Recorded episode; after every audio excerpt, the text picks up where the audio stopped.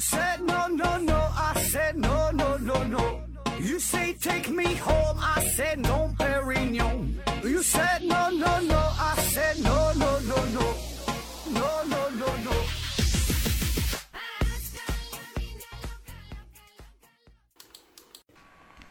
拼命探索，不计后果。欢迎您收听《思考盒子》，本节目由喜马拉雅平台独家播出。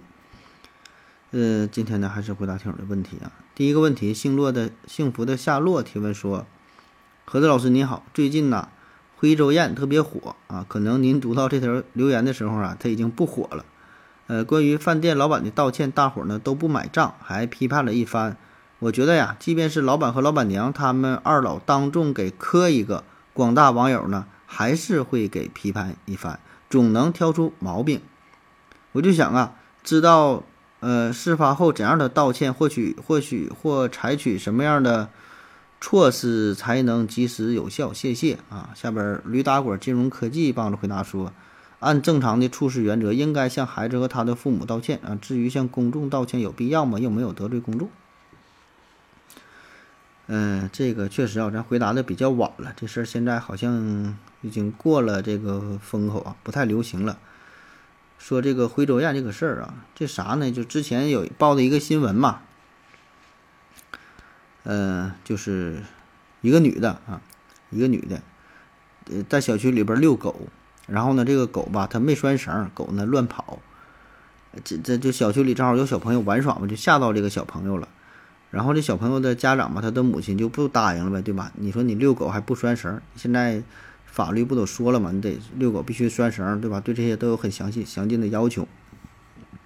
然后呢，遛狗这位女子还挺牛逼啊，就觉得自己有理，上去呢就理论了一番，然后还发生了一些肢体上的冲突啊。后来呢，这位遛狗女呢就回家就跑了，那这位孩子的母亲就不答应了呗，就报警了。警察呢就来调查这个事儿，然后呢，遛狗这位女士呢就很很很很蛮横，就说：“你敢动我的狗啊，我就给你家孩子给弄死啊！不就是要钱吗？哎，老子就是他妈有钱啊，就不差钱儿。”大概呢就是这么回事儿啊。嗯，后来调查说，就是遛狗这个人吧，他是什么徽州徽州宴一个这个这个老板，确实有钱啊，家里边很多的饭店嘛，很有钱啊。嗯，那至于这事儿，我就。不做过多的讨论了啊，因为很简单，对吧？这事儿就交给法律就行了呗。是遛狗没拴绳啊？怎么判呢？还是说你这个言语上啊一些冲突啊，肢体上的冲突，这完全就由法律去解决，对吧？这个不是咱们老百姓应该关心的事儿，是吧？这这这应该是关心的事儿，但是不是咱们能够解决的事儿。咱们说他判几年，咱说给他枪毙了没有用，对吧？这个就听法律的判决就就就可以了啊。那咱直接说这位朋友的问题，就是说这个事儿发生之后，呃，他怎么去道歉，或者说采取怎样的措施，嗯，才能让公众什么去谅解啊？嗯，首先这个，嗯，这事儿从哪头来说呢？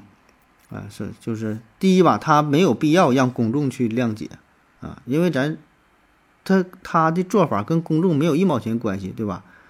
老子愿意干啥就干啥，说的难听点，我愿意去杀人的，你愿意杀人，你承担这个后果，你能承担这个后果，你愿意干啥就去干啥。所以我没有没有必要让公众去谅解，而且反过来说呢，公众也不会去谅解，我凭啥要去谅解你，对吧？公众有公众的判断啊，就算这个事儿你你说了这些话，犯了错误之后，你就算自杀了，老子的也他妈不原谅你。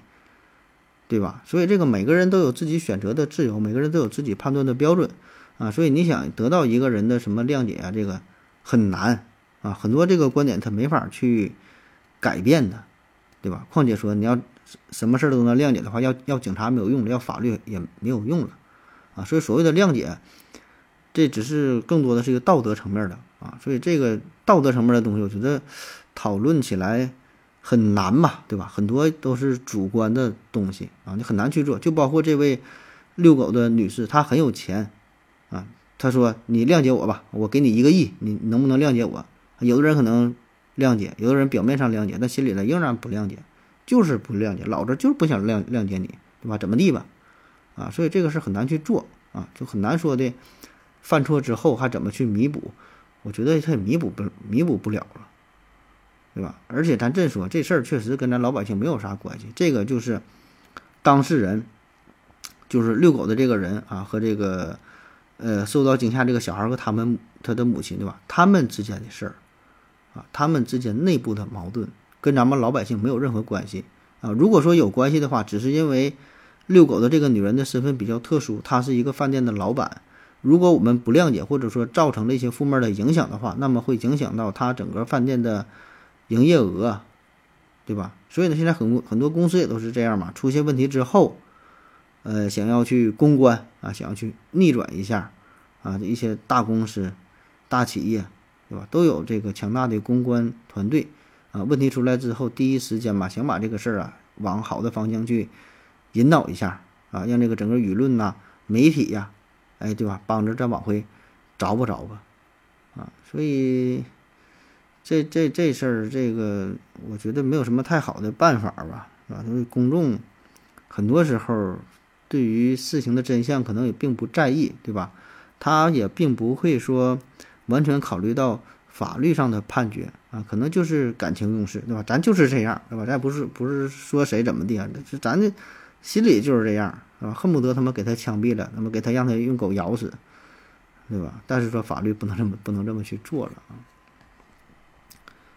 下一个问题，愚昧和美提问说，有人说呢，国产剧啊，再无穷人，只剩穷鬼啊，是否是是否是指知识付费，不知思考创作的自媒体人的失败？呃，因为我觉得有创作能力的穷人就在自媒体，他们完全可以拍简陋的剧啊，甚至只是简陋的地画，剧情好，自然有投资。这问题没看太懂啊，但是他说的第一句就是国产剧再无穷人，只剩穷鬼啊，这个事儿现在也是比较热议的问题啊，咱就随便聊聊这方面的话题。什么叫国产剧再无穷人，只剩穷鬼呀？嗯，就国产剧现在出现一种情况，就是啥呢？里边这个人儿吧，这个主角啊，特别有钱，就哪管是他创业失败了，如何如何，生活非常贫困潦倒，仍然是住的很好，吃的很好，甚至还会开一个差不多的车，是吧？起码那也二三十万的可能，对吧？对于咱普通人来说，这就算不错了，啊。当然，这个国产电视剧我最近也是没咋看啊。我能想得起来的最后看的国产电视剧。就现代的啊，你要说古就是，呃，再久远的，就是这这就是《西游记》，这咱不算。就是说这近近现代的事儿，排当代的事儿，可能就是《我爱我家》和《编辑部的故事》啊，这我就能想起来的。所以呢，为了回答你这个问题啊，我还大致浏览了一下现在比较流行的这些电视剧啊，什么《谈判官》呐，《极光之恋》呐，《恋爱先生》啊啊。当然，我说这个我也不知道能不能跟上潮流，是不是也得被人嘲笑？这也是比较老的电视剧了啊。你那你要再说，我就说《爱情公寓》了啊。算是比较火的啊，嗯，还有什么《欢乐颂》是吧？这个也是挺有名，反正就是大概就这意思嘛。所以呢，你看这些电视剧有一个特点，呃，画面吧都非常的精致。这里边的主人公可能是一个小人物啊，甚至说一个一个失败的人士，混的呀很不好，哎，但是呢，你看他的生活档次真他妈的高，对吧？吃的、用的、穿的啊，开的车，没事儿啊去个酒吧吃个西餐，点个什么玩意儿，对吧？咱都不认得。也不知道这个钱都是怎么赚的哈，特别是很多这种剧情都是，呃，发生在这种这种北上广深这种大城市，啊，当然这里边有一些呢是就成功人士的形象，对吧？里边是什么律师啊、法官呐、医生啊、霸道总裁，这个还好，但是有一些他就是小人物啊，甚至说是刚刚工作的没有几年的职场新人，然后也没特别强调说家里边怎么怎么有钱，对吧？所以这个。整个情节的设定啊，好像就跟咱们实际的生活脱节了啊！当然，可能也是我们跟他们脱节了哈。可能真实社会是那样哈，咱也不知道啊哈。所以这个电视剧这里边呈现出的场景有点太过于美好了哈，有点唯美啊，有点玄幻了。我感觉这就这不是他妈的电视，不是这个纪实的这电视剧了哈，这有点玄幻了。有点想象当中的画面，就是感觉离咱们平民百姓真正的生活啊，非常之遥远啊，所以这就叫说现在就再没再无穷人哈，只剩穷鬼啊，所以这个事儿也不知道真正的这些影视剧的创作者呀，他们是怎么想的？是他们真心不懂呢，还是说为了艺术的追求啊，把这个画面想做的更加好看一些？这咱真心不懂啊，不知道他们是有什么用心良苦。嗯，反正我记得有这么一个事儿啊，就是这个呃王朔呀，他还没出名的时候呢，不是特别出名的时候吧？嗯，上世纪八十年代说的，他呢请这个呃装修的师傅就上门给他安装这个热水器啊，然后就听两个师傅唠嗑，就是就是安装热水器的时候，并不知道他是王朔哈，就俩人唠嗑说的，哎呀，昨天晚上我看了个电影啊，《顽主》啊，这不是王朔写的吗？这是《顽主》，啊，这这电影写的这个这个剧情太好了，这内容写太好了，啊，说这个作者呀，一定是跟咱们一样哈，一定是。就是深入过群众，他没那么说，反正大概意思说，大概意思就是啥，他也得干过这些活儿啊，就是有过这些体验啊，所以呢才能写写出这样活生生的这个这个剧情啊，这些对话啊，一定是跟咱们差不多啊，就是两个呃装修师傅啊，就是第一线的干活的人啊，就是跟咱混在一块儿啊，所以叫艺术来源于生活，高就高于生活，对吧？现在是高于生活，但是不并并不一定是来源于生活啊，很多可能并没有这种。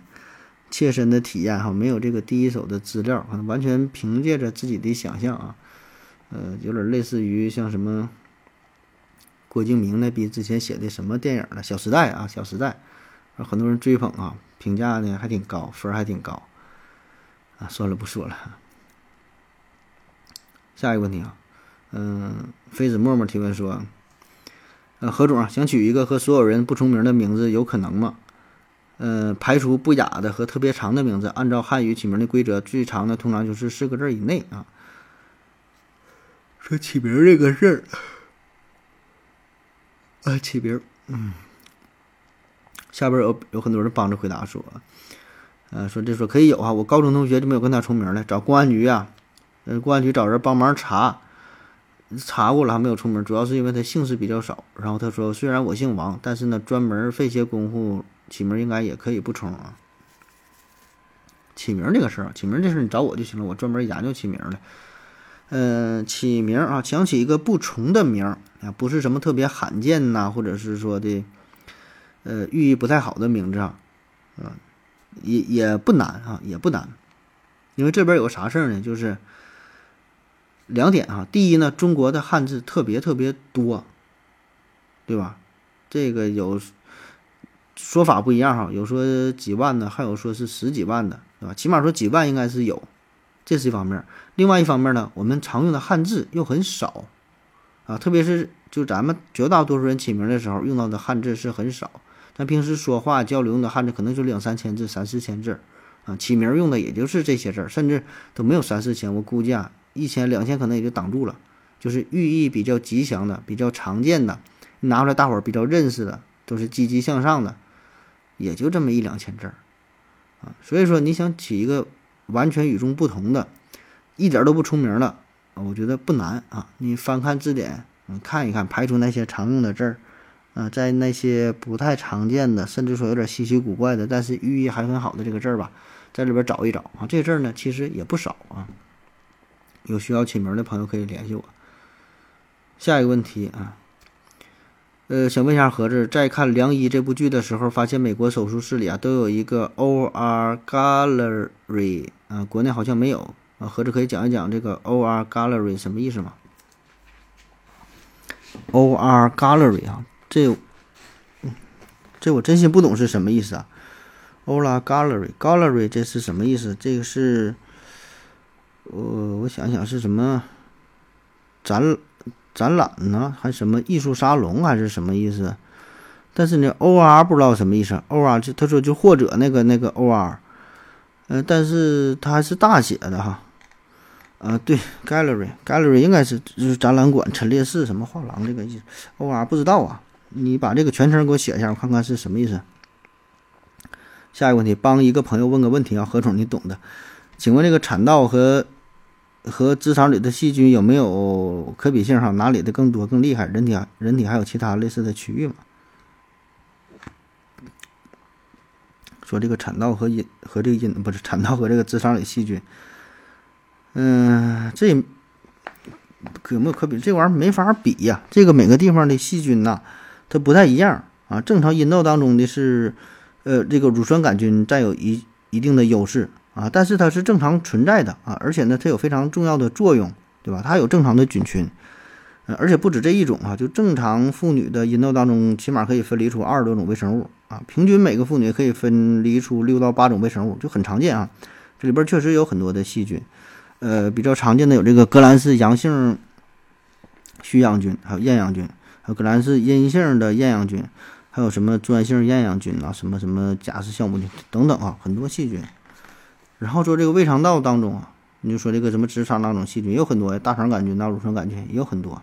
这里边确实它就是正常存在这些细菌的，呃，但是它们可以相互协调、相互制约，就形成了一个。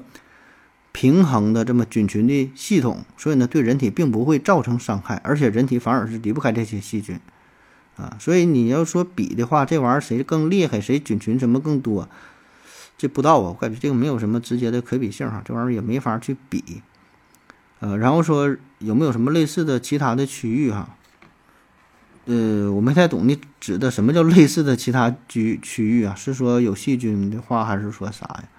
就人体体内会正常存在很多的细菌，老多老多的了，啊，甚至可以说是无处不在。身体上任何一个地方它都是有细菌的，呃，比较多的地方哈，除了你说这这两个部位，还有说口腔啊、尿道啊、皮肤上啊、鼻子啊、耳朵呀，对吧？可以说哪哪都有细菌，就是或多或少的事儿呗。下一个问题，愚昧和美提问说：为何心理咨询师广告那个阿姨拿着茶杯说话？拿着茶杯，那他不拿茶杯，拿个铁锤说话呀？感觉也不太得劲儿啊。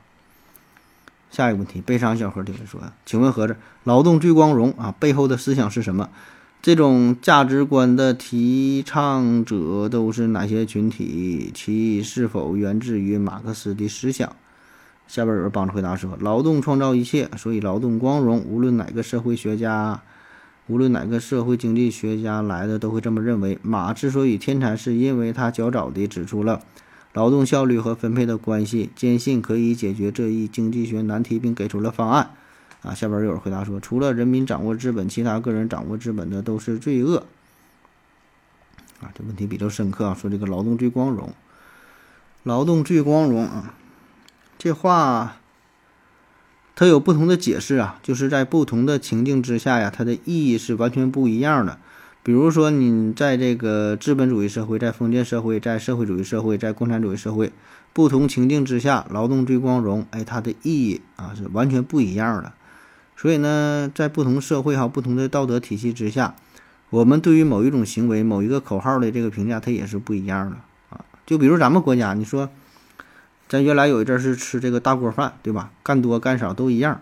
那到最后呢，开始实行这个市场经济，多劳多得，少劳少得，不劳不得，嗯，对吧？所以这个劳动最光荣，得保证他得劳动啊！你不劳动，你就啥也没有啊。再往深刻了说，你得先定义啥叫劳动，啥叫光荣啊。所以这玩意儿，这事儿很难很难聊哈，一聊又又跟抬杠似的。嗯，反正我个人感觉吧。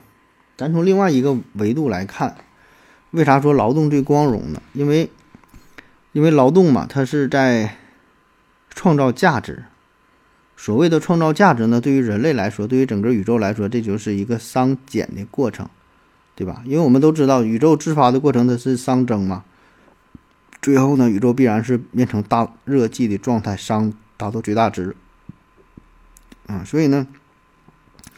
对于我们人类哈，咱们这是一个文明啊，一个文明它重要的一个特点就是可以熵减啊，可以从无序创造出有序啊，主动的这么一个进行熵减的一个行为啊，所以这个就是劳动嘛啊，熵减就是就是劳动，劳动就带来了熵减当然这里边说的劳动这个含义又很大了啊，所有我们创造的工作对吧？我们什么加工的这个过程，科学研究的过程，呃，这时候就。最简单的，咱原来的耕地啊、种田呐，叫劳动。你现在大到航天飞机的研发、登月啊这些工作，它也都是劳动，对吧？都是在商检，都是在努力的去探索。所以呢，这个正是一个文明最基本的体现。一个文明之所以叫文明啊，一个文明之之所以能够存在、能够延续下去，它的基础就是劳动，对吧？就是不断的进行商减。啊，所以呢，我觉得这个就是一个最最基础的，它就是劳动嘛。你没没有劳动，啥也没有，这个文明最后就消亡了啊。所以说，劳动最光荣呗。下一个问题，听友五六零九七三七三提问说：何子老师，晚上啊，地球在晚上看天上好多星星，为什么新闻里、电视上看空间站呐，呃，卫星的背景啊都是纯黑的，一颗都没有啊？嗯，说咱们在地球上看星星这个事儿啊，就咱们在地球上看的星星和你在电视当中，呃，从宇宙视角、从这个太空视角看到的星星啊，并不一样。因为我们平时就是在晚上，比如说你家环境比较好的话，抬头仰望星空能看到很多星星，看到银河，对吧？但是呢，新闻报道当中呢，看这个国际空间站啊，看这个登月之后拍的这个背景啊，就感觉非常黑哈，漆黑漆黑一片啊，好像什么也也看不着啊。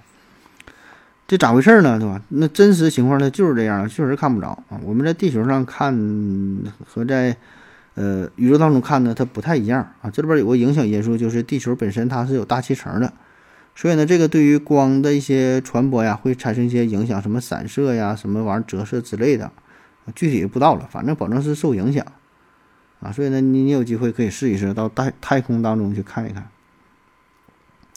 下一个问题，玉梅和美提问说：“有人说呀，小孩子学习才艺班就是为了以后交际哈，是否是是否是贩卖焦虑哈？咱咱咱咱这个题目说说这个小孩学习才艺班哈，啊，为了焦焦虑啊，不是为了为了交际哈，贩卖焦虑啊。这事儿吧，我感觉自从贩卖焦虑这个词儿出现以后吧，这个词儿呢就有点被玩坏了。”知道吧？就是用的有点泛滥了，不管啥都叫贩卖焦虑，啊，最开始确实是贩卖焦虑啊，就是在互联网上呗，会有一些人呢，就是通过一些文章的形式啊、音频、视频嘛等等一些宣传的形式，刻意的把某一件事儿呢给夸大，啊，就是说你这个事儿，哎，你听我的，你不这么去做的话，就有一些负面的效果，然后呢，就会增加人们的焦虑感，哎，从而呢就会听从这个人的话，对吧？然后让他呢获利，啊，这里边获利可能最开始只是增加一些关注度，换取一些流量，制造一些噱头，呃，进而呢，后来就是说开始赚取一些金钱，啊，这就叫贩卖焦虑，对吧？这里边咱不不举例子了，对吧？心里都明白啊，比较有名的贩卖焦虑的这么几个人儿，哎，呃，但是哈，我现在感觉就贩卖焦虑这个词儿就用的有点儿。过于广泛了，不管干啥，好像都能跟贩卖焦虑扯上关系啊！就比如说你去医院看病的话，医生嘱咐你呢，你呀定期去做做体检，注意一下身体健康状况。然后呢，这患者就会说，你这是贩卖焦虑，对吧？你这骗我，你这就是以后主让我上上你医院体检呢，是不是你没有过多的更多的收入啥？你别老吓唬我哈，我哪有那么多病啊，是吧？还有呢，就是说这个美容院打广告，然后就说。这个这个让你变得更更美一点，哎，嗯，然后你可以以后在社会上更好的去生存，对吧？找到更好的工作啊，长得更漂亮嘛，对吧？说这个呢，你也是贩卖焦虑，啊，可以夸大这个事儿。那人长得丑怎么了？长到长得丑找不到工作了吗？对吧？美与丑这不都是相对的吗？找工作时候不应该平等吗？啊，还有说教育这个事儿啊，那更是贩卖焦虑啊，甚至有的时候这个加油站打出广告，呃，或者是收到信息的话，会告诉你说的。今天晚上油价上涨啊，这个这个一升油涨几毛钱，加一桶油可能说多花这个几十块钱，说赶紧来加油吧。然后有人说你这也贩卖焦虑啊，这不吓唬我吗？我大半夜让我去加油，我不加呢，我感觉挺闹心。哎，明天再加呢，我得多花八块钱。我去加吧，这晚上好像就挺晚了，你这我一宿睡不着觉，你贩卖焦虑啊。所以这个不管人家干啥对吧？本身人家是对于自己产品产品的一个宣传。啊，甚至说，我觉得这就是对你一个温馨的提示，对吧？你有需要你就去，你要不没有需要你就给他忽略了就完事儿了。但是呢，在有有些人心中，这个就是贩卖焦虑啊！不管啥事儿，只要你宣传广告，都会被扣上贩卖焦虑的大帽子啊！所以我就说嘛，这个词儿现在有点用的有点有点过了，有点过了啊！怎么就啥都是贩卖焦虑，对吧？而且咱就这说，就算人家贩卖焦虑了，你也可以不买呀。你卖的东西多了，谁让你买了，对吧？卖名车的，卖这个卖豪车，卖手表，卖包，你买不起，你别买呗。那你焦虑啥呀？那是给人有钱人买的，谁让你焦虑了，对吧？你不想买，你觉得它没有用，你完全可以可以把它当做放屁，没有人非得拿枪逼着你去买，对吧？谁让你信了啊？所以呢，说到你举的这个例子，说小孩子学习才艺为了以后更好的交际，是不是这个贩卖焦虑啊？我觉得并不是啊。人说的这个确实有道理，没毛病。你小的时候学习一些才艺，学习一些交流，那这就挺好的，以后可以更好的去交际，是吧？人说的没有错呀。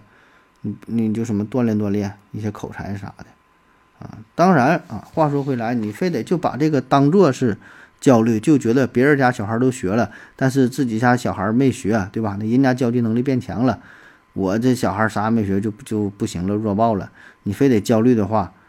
那也没办法，那你谁让你愿意去焦虑了，啊？所以这个事儿吧，您看您看您自己怎么理解。这种焦虑并不是人家刻意制造出来的，是就是社会的现实啊。如果真有焦虑，也是你自己的焦虑，是你没法解决这个问题，对吧？不是说靠这个广告，靠人家几个商家就能给你制造出焦虑，他们哪有这么大的本事啊？啊，所以问题啊，我觉得还是在您自己本身。如果你自己调整不好心态，你满世界的看，哪哪全都是焦虑，那你这这就不用活了，对吧？好了啊，感谢您各位的收听，谢谢大家，再见。感谢您的聆听。如果您也想提问的话，请在喜马拉雅平台搜索“西西弗斯 FM”，在最新一期的节目下方留言即可。欢迎您的参与。我在这里等你哦。